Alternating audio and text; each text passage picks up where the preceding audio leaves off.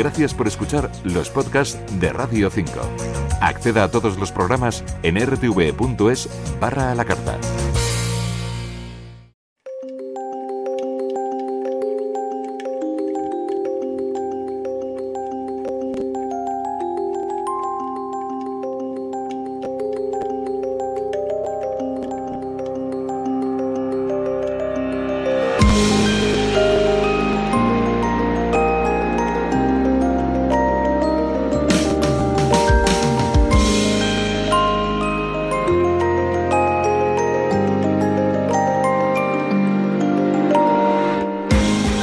Más gente tiene que abandonar sus hogares en muchas partes del mundo porque sus tierras de cultivo se inundan y salinizan, porque la lluvia no llega a las fuentes que dan de beber al ganado y a ellos mismos, o porque los huracanes arrancan los cimientos de las casas. De todo ello trata un documental tranquilo lleno de áspera poesía, dirigido por David Baute que pone el foco en tres mujeres de tres continentes y en su reto de supervivencia. Es uno de los trabajos audiovisuales que compiten este año en el palmarés de la Semana Internacional de Cine de Valladolid, la Seminci número 65 que asume de nuevo por tercer año el empeño de hacer visible en un festival generalista de autor la creación cinematográfica que mira al cambio climático y a sus consecuencias. Su director Javier Angulo entra en nuestro programa en la Reserva Natural de Radio 5 para contarnos su apuesta. Y entre la multitud de oferta de la Seminci también a concurso un corto de Alfonso Donel titulado Abuelo Fuego, que lanza al espectador preguntas incómodas, todo enmarcado en los impresionantes escenarios de los Andes peruanos. Sí, eso es. Hoy esta reserva también va de cine porque no podemos obviar algunas citas imprescindibles con la cultura, con los intelectuales de este tiempo de incertidumbres y con la parte más verde de nuestra voluntad. Bienvenidos, tomad vuestras butacas en este programa que hacemos Juan Luis Martín en la parte técnica, Víctor Úbeda en la selección musical y quien os habla, Josefina Maestre.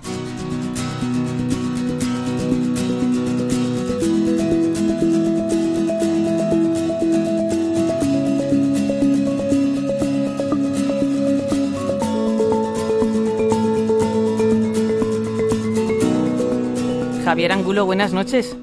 Muy buenas noches. Qué alegría tenerte aquí con nosotros la víspera o casi la víspera de la inauguración número 65 de esta Semana Internacional de Cine de Valladolid. ¿Cómo estás?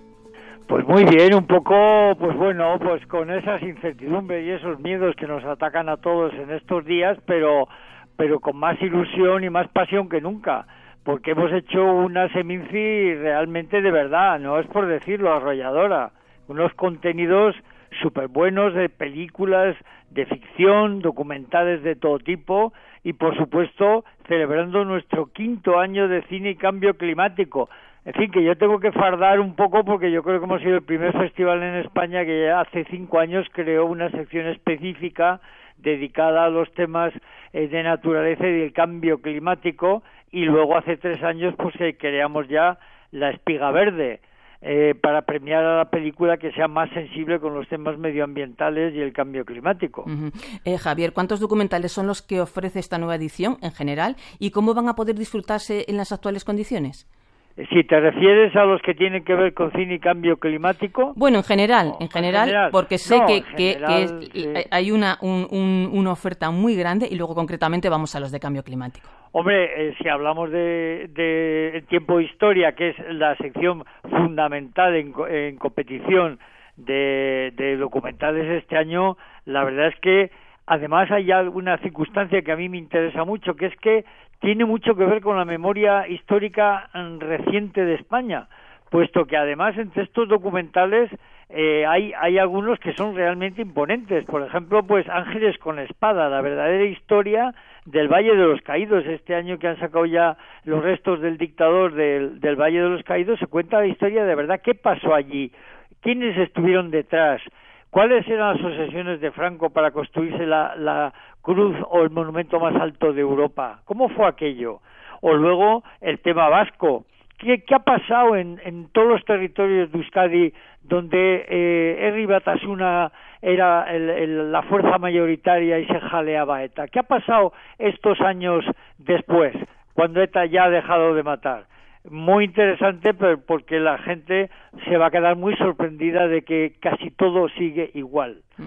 Eh, palabras para el fin del mundo. Bueno, eh, si Amenábar avanzó un gran trecho contando qué había pasado con, con Unamuno, sus relaciones con el régimen y cómo al final da un giro en aquella famosa eh, eh, frase venceréis pero no convenceréis, pues eh, el director de esta película va un paso más adelante, Manuel Menchoni, con detrás de una investigación imponente, cuenta de qué manera los falangistas, los falangistas manipularon la historia y las simpatías supuestas que no eran ciertas de Unamuno con el falangismo y cómo terriblemente secuestraron su féretro y lo pasearon por las calles de Salamanca sin permiso de la familia. O sea, este, este documental es impresionante, pero bueno, hay otros, que yo creo que valen, pues por ejemplo, pues el, el, perfil psicológico de Donald Trump, la gente se puede imaginar lo que puede ver allí, ¿no? Hay una española que se llama Zurbarán y sus doce hijos, que está muy bien, que es de Arancha Aguirre, que ha ganado pues años aquí eh, premios, ¿no? Incluso el tema del COVID tiene un cortometraje en la sección de Tiempo de Historia de Marco Lumbreras, de Mario Lumbreras, que cuenta la vida de su padre, que estuvo uno de los primeros eh, españoles que estuvieron en la UCI 57 días de lucha, eh, la película producida eh, por Hernán Zin. Eh, esto es en cuanto a tiempo de historia y claro, ya luego si nos metemos en Doc España, pues es una sección puramente dedicada a los documentales españoles, entre ellos pues ahí se pueden dedicar pues por ejemplo si hablamos de ETA traidores, un documental sobre los primeros militantes de ETA que se negaron a matar y fueron los primeros traidores para la organización y sus simpatizantes. Pues un panorama verdaderamente interesante, Javier, y entre este panorama mm, los que nosotros queremos ahora comentar son aquellos que tienen una temática ambiental y que tienen un apartado, eh, mimáis mucho este cine, ¿verdad?, del cine ambiental y, por eso le dedicáis un, premio específico, la, la espiga verde. ¿Cómo no, no? Eh, con la que está cayendo y hasta qué punto cada día más todo lo que nos pasa tiene que ver con ello, ¿no? Con el maltrato al, a la naturaleza y con el, con el cambio climático. Este año eh, hemos titulado una información en la revista que se llama El grito por el planeta y realmente va de eso, ¿no? Y a mí, me, por ejemplo, pues me hace mucha ilusión en esta sección que se va a pasar online en filming, esto hay que anunciarlo, este año no es presencial, sino que va en la plataforma eh, Filming, eh, me, hace mucha ilusión que quien ha sido el primer presidente del, del jurado de La Espiga Verde durante dos años, David Baute, director del Festival de Cine eh, Ambiental de Tenerife, eh, bueno, pues este año compite en DOC España y también en esta sección con una película de estreno que se llama Éxodo Climático, eh, y bueno, yo creo que está muy bien. Ahí tenemos los últimos de la Mejana, de Pachi Uriz contando cómo los hortelanos de Tudela están creando y contribuyendo a un, cambio en lo que son todos los cultivos, recuperando los cultivos tradicionales. Eh, Land Ozazaba, que es, eh, que es una, un documental sobre la reserva salmantina de campanarios de Azaba, en lo que se vuelve también al tema de la restauración ecológica, atención a este término, ¿no? Restauración ecológica, y de eso va. Y luego pues un corto eh, que se llama Abuelo Fuego de Alfonso Donel del que ya habéis hablado. ¿Eh? Bueno, eh, vamos a hablar ahora de Abuelo Fuego y vamos a hablar también de Éxodo Climático. Vamos a hablar con los dos directores. Javier Angulo, muchas gracias por hacernos esta primera introducción a esa, esa gran oferta ¿no? de cine, de cine más general y de cine ambiental que ofrecéis ahora próximamente. Bueno, ya este sábado empieza en Valladolid. Que vaya muy bien, que vaya muy bien y por supuesto estaremos atentos a ese palmarés que estamos deseando conocer. Un abrazo muy fuerte, Javier. Pues muchas gracias, Josefina y un abrazo a todos los oyentes.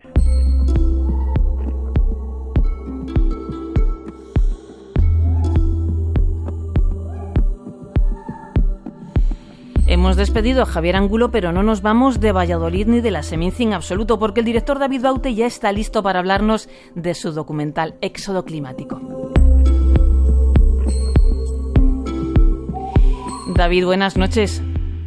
Buenas noches, ¿qué tal, Josefina? Muy bien, fenomenal. Un placer conversar contigo sobre este trabajo que refleja una de las más graves consecuencias del cambio climático, la migración forzosa de millones de personas. David, eres isleño y las islas están entre los parajes con mayor riesgo. ¿Por eso te centraste en este aspecto concreto? Bueno, sí, eso, eso es parte importante seguramente. Otra parte es que, bueno, de alguna manera he estado vinculado durante muchos años a, a grupos medioambientales. Eh, coordinamos aquí un festival o una muestra de cine medioambiental, que es el Festival de Cine Medioambiental de Canarias.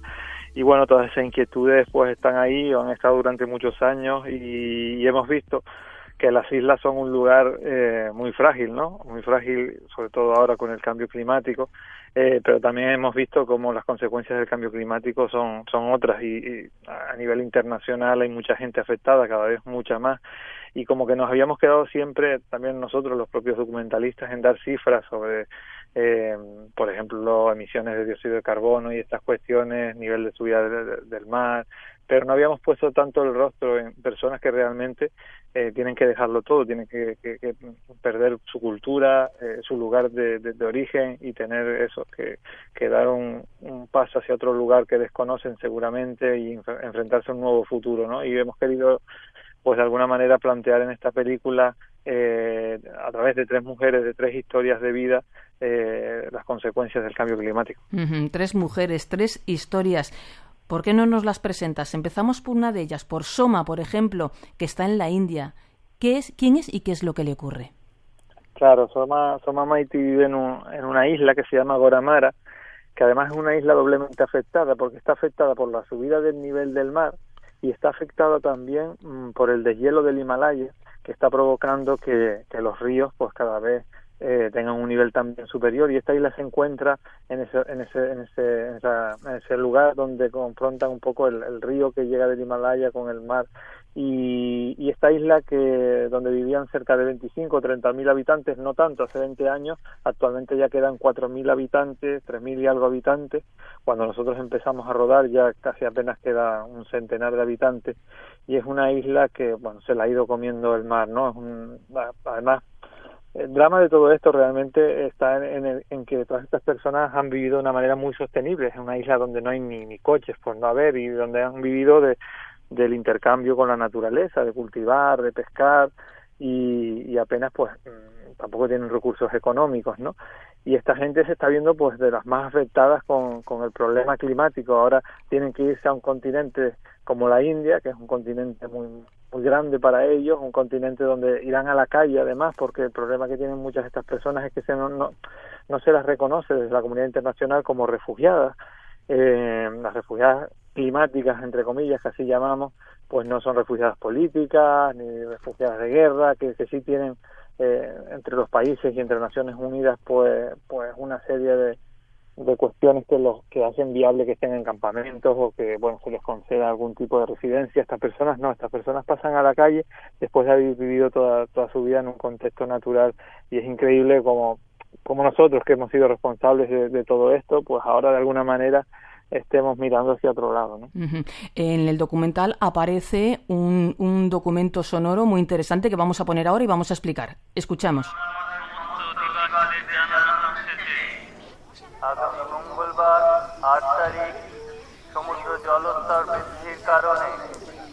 En la escena, una radio que suena en Gonarama, India, y dice: Las autoridades advierten a la población del riesgo de grandes inundaciones en la isla por la subida del nivel del mar.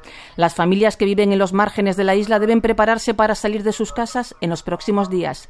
No hay tierra para construir nuevas casas ni tampoco el gobierno ha dado ningún lugar para reubicarse o apoyo financiero deben evacuar por sus propios medios. Pedimos a la población calma. Un éxodo desorganizado puede causar un daño mayor. David, escuchando este mensaje, eh, pensaba qué sucedería si a nosotros, ciudadanos de Occidente, nos llegara una orden de este tipo. ¿Cómo vive la gente estos momentos de, una incertidumbre tan grande con estos mensajes? Claro, es un drama brutal porque es que te tienes que ir con, con nada, eh, con tu familia, a, a, la calle, o sea, realmente fuera de, lo que, del mundo que tú conoces, eh, con una mano delante y otra detrás, de repente, ¿no? Eh, es que eh, realmente yo lo, lo sigo oyendo y de verdad que me escalofrío porque porque además lo viví con ellos, con, con, esa comunidad y realmente te quedas la sensación de que, de que, bueno, que mal lo hemos hecho, ¿no? Para que hayan personas que lo pierdan todo, o sea, esa cultura además desaparecerá como cultura, porque es una isla donde, bueno, pues tienen sus tradiciones, sus costumbres, ahora esas personas, al ir a un, a un territorio como la India, donde viven cientos de millones de personas, desaparecen como pueblo, desaparecen como cultura, ¿no? Y además, ¿qué, qué les pasará a ellos? De hecho, los padres de Soma Mighty se quedaban en la isla. Ellos decían que querían desaparecer con la isla, querían morir con la isla. Eran gente ya muy mayor que no se veían con la capacidad de afrontar una nueva vida en un nuevo territorio y en la calle, porque realmente no tienen nada, ¿no? Realmente es dramática la situación de todas estas personas. Muy bien, bueno, pues de Asia pasamos, o más bien tú nos haces que pasemos a África, porque allí en Kenia eh, está una mujer de Turkana. y en este caso es la sequía y las guerras del agua lo que, lo que lleva tu interés ¿no? en este documental. Preséntanos a esta mujer.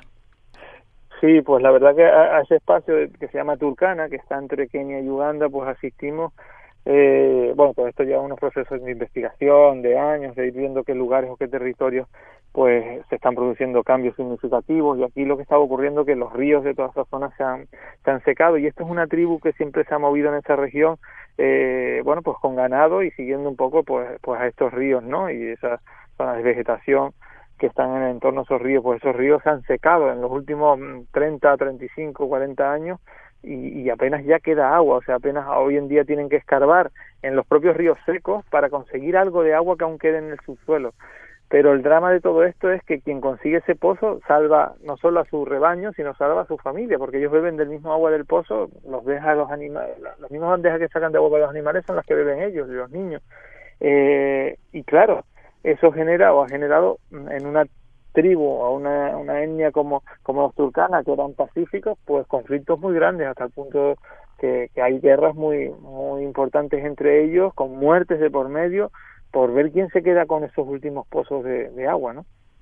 David, has sido capaz de mostrar la amargura de la pobreza en este documental de una forma absolutamente poética, con una emotiva tranquilidad. ¿Te ha costado mucho equilibrar este tándem? Bueno, sí, a veces es complicado porque es verdad que muchas veces te, encuentras ante una situación así y a priori no, sé tiendes a, hacer un documental quizás más, más informativo, más reportaje, más a entrevistar a todo el mundo y que te cuenten la situación. Sin embargo, entendíamos que, que, que, la observación en este caso es muy importante, ¿no? Y ir poco a poco entrando dentro de esa comunidad, ir conociéndolos como son, eh, como pueblo, ir conociendo también sus costumbres, sus tradiciones, para luego ir poco a poco dándonos cuenta de que qué está sucediendo. Estaba sucediendo algo ahí y al principio no nos damos cuenta, pero luego estamos viendo que que, es un, problema gravísimo, ¿no? Y cómo nos acercamos a ellos de esa manera observacional y sí, algo, un tanto poética, creo que, que era interesante para que luego llegues a conectar mucho más con esas personas, ¿no? Creo, no sé si lo hemos conseguido tampoco, pero bueno, era nuestra intención. Bueno, en nuestra opinión, yo creo que sí. Mm, tus principales armas parecen surgir de una pulcra fotografía. Eres capaz de detener la cámara y congelar momentos. ¿Nos hablas un poquito más de esa técnica? Sí, bueno, e, es un trabajo que, bueno, que, que siempre para mí es muy interesante porque al final eh, también todo esto lleva implícito mucho tiempo de trabajo y mucho tiempo de rodaje, eh, pero somos como cazadores, ¿no? Que esperamos a que suceda algo y para que suceda algo en el sitio en el que estás, pues tienes que plantarte ahí con la cámara y esperar y esperar a veces mucho tiempo, pero van sucediendo cosas que luego son maravillosas porque suceden con total espontaneidad, con naturalidad y entonces vas capturando esos momentos que, que en el momento de un montaje de una película te ayudan a generar unas secuencias con las que vas avanzando a lo largo de la película, ¿no? No simplemente coger esos detalles o esos insertos que a veces se meten en, los documentales, sino, sino ir jugando con qué va ocurriendo en el tiempo y en el espacio esto, como te decía, pues lleva el, el, el, el hándicap, ¿no? De tener que dedicarle mucho tiempo, mucho tiempo de rodaje y esperar a que sucedan cosas, pero luego lleva la maravilla, ¿no? De que, de que todo lo que sucede es muy de verdad, ¿no? Y sientes que es de verdad lo que está sucediendo y eso es muy importante en una película. Bien, y finalmente tenemos a Vanessa en una isla del Caribe, en una isla azotada por huracanes como el Irma. Y de ello trata su parte, su parte dentro del documental. David, avanzanos un poquito más. Sí, Vanessa de los Santos eh, la conocimos, eh, bueno, la habíamos conocido previo al huracán Irma, porque estábamos ah, trabajando sobre otros huracanes que, cada vez se dan con mucha más frecuencia y mucha más intensidad en toda esa área del Caribe, eh, y, evidentemente es porque la temperatura del nivel del mar ha subido y, y, eso genera pues cada vez tormentas o ciclones o temporales mucho, mucho más fuertes que está provocando que zonas que bueno que hasta ahora habían convivido con, con cierta armonía con este tipo de, de, fenómenos ya, ya sea casi imposible no y, y el Irma pues causó aparte de muchas muertes pues causó que toda esta gente eh, se vean la necesidad ya de salir de ahí de salir de esos lugares donde donde ya no se pueden vivir porque año tras año ya se ven con la con la con, con el problema con el problema de tener que reconstruir una nueva vida de reconstruir sus casas eh, el Irma fue uno de los, de los huracanes más fuertes que ha pasado por ahí, con, con vientos superiores a 330 kilómetros por hora, quizás uno de los más fuertes que se hayan originado en el, en el Océano Atlántico. Y, y aparte de que dejó un reguero de muertos por toda el área del Caribe, también entró en, Norteamérica, eh, realmente yo creo que causó ya como un shock a toda a toda esta población no Vanessa eh, al igual que muchas otras personas de esta isla de San Martín pertenecen a Europa porque son islas eh, que pertenecen a, Francia y a Holanda algunas de ellas de esta zona de las Antillas. Entonces tienen la posibilidad o tienen la nacionalidad europea y estos tienen entre comillas la suerte de poder ir a Europa no eh, también es verdad que se irían sin nada que también pues bueno pues pues, no, pues lógicamente el, tema más grave es que han, perdido familiares, han perdido vecinos en, en todas estas en todos estos huracanes que han habido en estos últimos años. Pero bueno tienen tienen la, la, entre comillas suerte de poder emprender una nueva vida en Europa y es lo que ya ellos están haciendo no les ha costado porque los papeles no llegaban de, para, para para tener toda la familia poder seguir pero al final cerca del 40 50% de, de la población de esa isla ya, ya ha salido de allí. Bien, pues David Bau, te lo vamos a dejar aquí y te deseamos lo mejor, un feliz estreno y por supuesto un feliz festival. Hasta pronto. Pues, muchas gracias. Ojalá puedan verlo todos algún día la, la película y, y, muchas gracias de verdad por dedicarnos este espacio a esto climático. Gracias, David.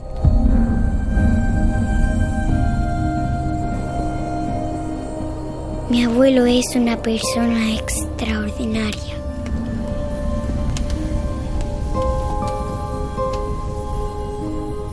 Su formación es de la experiencia en la vida. Su aprendizaje viene de la tradición oral. Su historia la construye a partir de cuentos y leyendas.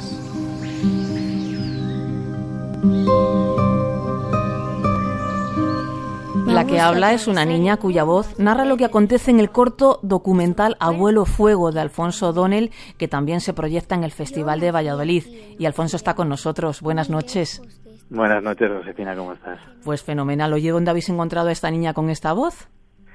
Pues esta niña es mi hija, que justo la pillé en muchos momentos diferentes para lograr el tono que yo quería y como yo he locutado mucho también, pues la dirigí y, y me resultó súper eh, familiar y buena para lo que era el mensaje que quería transmitir. Desde luego que sí. ¿Y esta niña, en, concretamente, cómo se llama tu hija? Mi hija se llama Gabriela. Gabriela. Gabriela está representando el papel de otra niña. ¿Quién es? Eso es. Gabriela es una niña que ha nacido en Occidente, pero tiene familia entera. Es un poco, tratamos el tema de la inmigración. Mucha gente en España que viene de Perú o Ecuador o Bolivia, que por desgracia ya llevan aquí dos o tres generaciones sus padres y no pueden realmente vivir lo que es la cultura de su país. Entonces es un poco eh, el reclamo de lo que se están perdiendo todos estos niños que, que emigran y, se pierden toda la cultura y la tradición oral de su país. Bien, esta niña escucha a su abuelo, su abuelo que metafóricamente representa muchas cosas. ¿Quién es el abuelo fuego? Abuelo fuego es el sol, es Inti, es eh, lo que representa eh, el, el, elemento fundamental de lo que es la vida, la tierra, la luz. Es un poco lo que representa eh, el ser humano, todo. Bueno, y primero el escenario que nos muestras es espectacular, los Andes, después la selva y su misterio. Me da pena que se acabe la tradición, dice la niña, y añade, cuando una tradición muere, una parte del alma queda dormida. Eso mismo piensas tú, Alfonso. Eso es, eso es un poco el reclamo y el mensaje que queremos transmitir a, los espectadores, lo que nos estamos perdiendo, ¿no? La ceguera humana. Mm, nos da pena en este siglo XXI que estamos viviendo tan avanzado que se estén perdiendo tantas cosas tan naturales y fundamentales. Nos da pena. Alfonso, Abuelo Fuego eh, ya se ha hecho con unos cuantos premios en otros festivales. Bueno, haznos un repaso un poco de este, de este palmarés que ya tienes. Pues Abuelo Fuego empezó siendo una apuesta bastante arriesgada porque no pensamos que lo iba a entender la gente y el primer festival que nos premió fue en Italia. Nos contaron cuando fuimos a recoger el premio que los espectadores, los niños sobre todo, lloraban y se emocionaban y eso te llena de, orgullo y de ostras, está llegando el mensaje. Y luego hemos recibido otros premios también internacionales y el, los más destacados yo creo que es el, el de Nueva York, el Queens, que, que también nos dieron, estuvimos nominados en dos, dos, dos nominaciones y al final nos dieron el de mejor documental. Muy bien, pues lo vamos a dejar aquí. Ya estaremos atentos a, ver qué es lo que pasa en la Seminci de Valladolid. Y nos vamos a despedir con una frase de esta niña que dice: Quiero ser feliz con poco. Alfonso, es impresionante esta frase. Nosotros también queremos ser felices con poco. pues ese es el mensaje. Muchísimas gracias, Josefina. Ese es el mensaje de Abuelo Fuego. Alfonso, te deseamos lo mejor y hasta pronto. Un abrazo. Muchas gracias. Hasta pronto.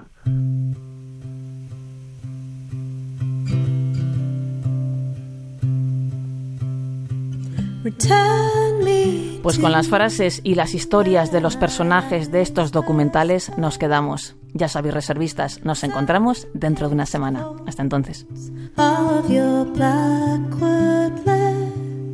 I've been gone so long. Time is moving.